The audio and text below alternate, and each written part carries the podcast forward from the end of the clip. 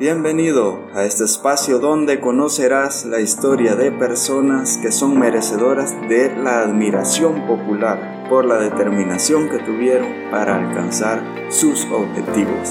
Yo soy Adrián Vega y esto es Reconsidera. Hola a todos y bienvenidos a este capítulo número uno en el cual hablaremos sobre Helen Keller Helen Keller fue una oradora mundialmente famosa, escritora de más de 10 libros y 475 ensayos y artículos, fundadora del Helen Keller Internacional y quinto puesto en la encuesta Gallup sobre los hombres y mujeres más admirados del siglo XX. Ella nació en el estado de Alabama, Estados Unidos, en el año 1980 nació sin ningún tipo de complicación, pero cuando ella tenía un año y siete meses, sufrió una grave enfermedad que en ese momento los doctores describieron como una congestión aguda en el estómago y en el cerebro, la cual le dejó graves consecuencias a Helen Keller, porque la dejó sin poder ver y sin poder escuchar.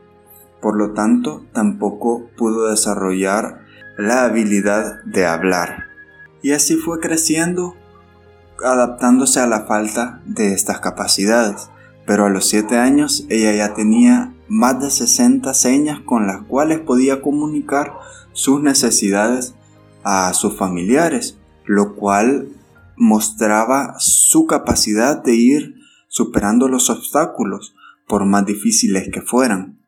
En esta época el padre de Helen Keller se puso en contacto con Alexander Graham Bell, que es otro gran personaje de la historia.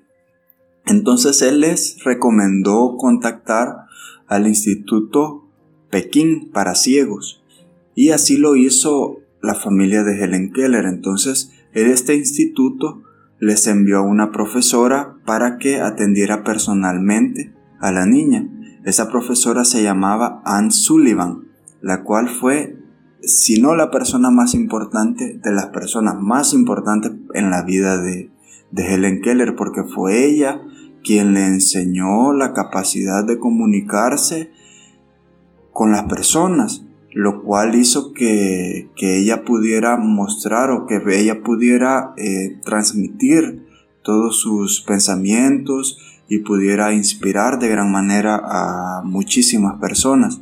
Entonces cuando Anne Sullivan eh, comienza a enseñar a, Helen Keller, hay en su biografía una, un, momento que marca un antes y un después en el desarrollo intelectual de, de Helen, que es el momento en el cual ella empieza a asociar las sensaciones de que tiene en su mano con los nombres.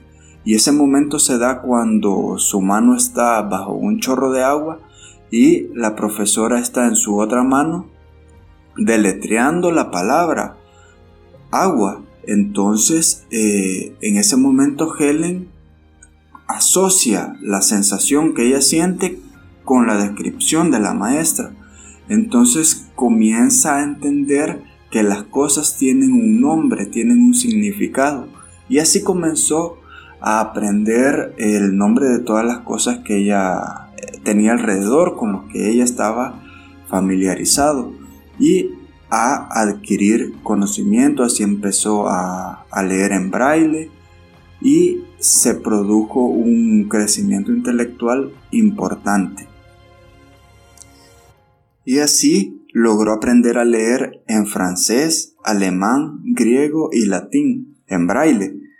Otro momento importante en la vida de Helen Keller fue cuando aprendió a hablar, sí, a hablar, usando el método Tadoma, el cual consistía en que, o consiste en que la persona pone sus manos en, la, en los labios de la persona que está hablando para sentir las vibraciones.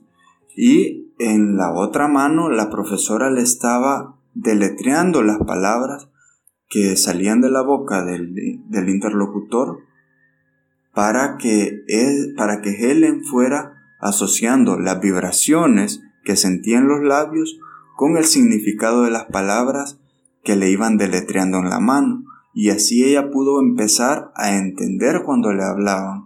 Ponía sus manos en la boca de la persona que hablaba y lograba comprender lo que ésta decía a través de las vibraciones.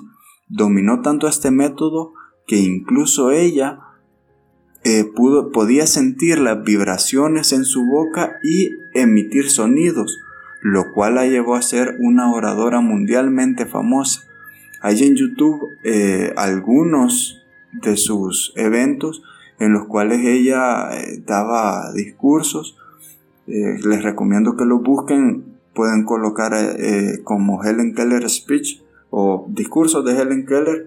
Son fascinantes todo esto gracias a la dedicación y la disciplina que tuvo para aprender cosas nuevas Helen Keller, ella y también su profesora Ann Sullivan, para enseñarle estas cosas, porque si hubiese faltado esa, esa disciplina de parte de alguna de las dos partes, no se hubiese logrado los resultados que todos conocemos ahora. Y así logró escribir cerca de 14 libros un poco menos de 500 artículos y ensayos, y también adoptó eh, la lucha por los discapacitados como su propósito de vida. Entonces fundó el Helen Keller International, que es una organización sin fines de lucro para la prevención y el tratamiento de la ceguera, para que estas personas puedan desenvolverse en sus actividades diarias. Y fue tan admirada la labor de Helen Keller y toda su vida que el 27 de junio de 1980 el presidente estadounidense Jim Carter proclamó por decreto el 27 de junio como el día de Helen Keller.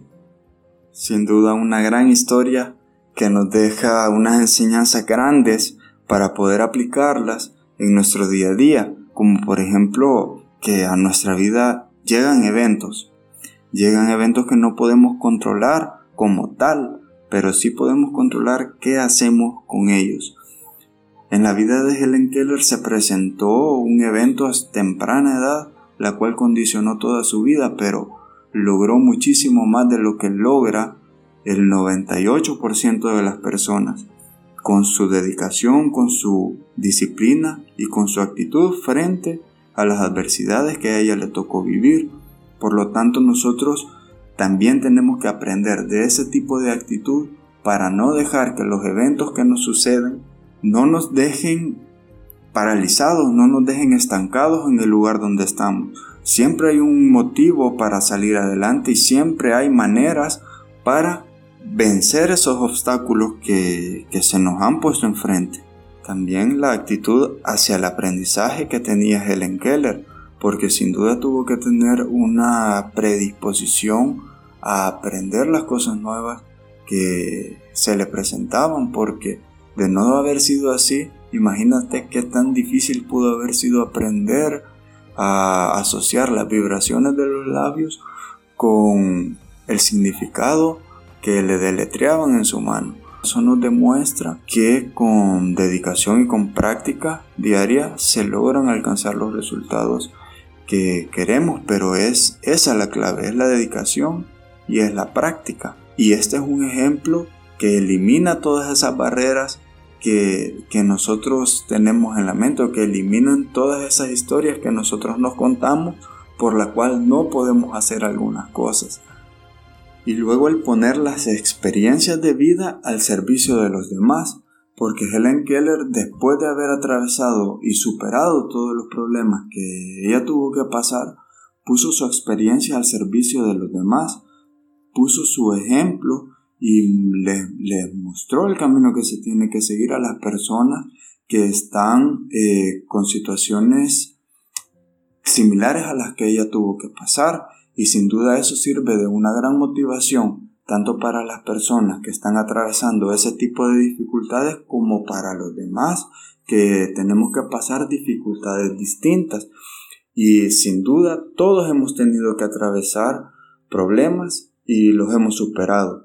Y cada quien puede ayudar a las personas que están ahora en una situación similar a la que nosotros hemos pasado para que vean que sí se puede salir de, de ese lugar o sí se puede salir de esos momentos difíciles que se pasan porque porque cuando uno está atravesando ese tipo de momentos muchas veces se le cierran las ideas o las ideas no aparecen, uno se cierra en su mundo y no ve más allá de esa pared que a uno lo está deteniendo, pero el ver que otra persona ha superado el mismo obstáculo, entonces le da el ánimo, le da la motivación para también salir de ahí. Y, ¿por qué no? Tu historia también puede servir para ayudar a muchas personas. Y también te invito a investigar más sobre la vida de Helen Keller, que sin duda es un ejemplo de superación grandísimo. Muchas gracias por acompañarme en este capítulo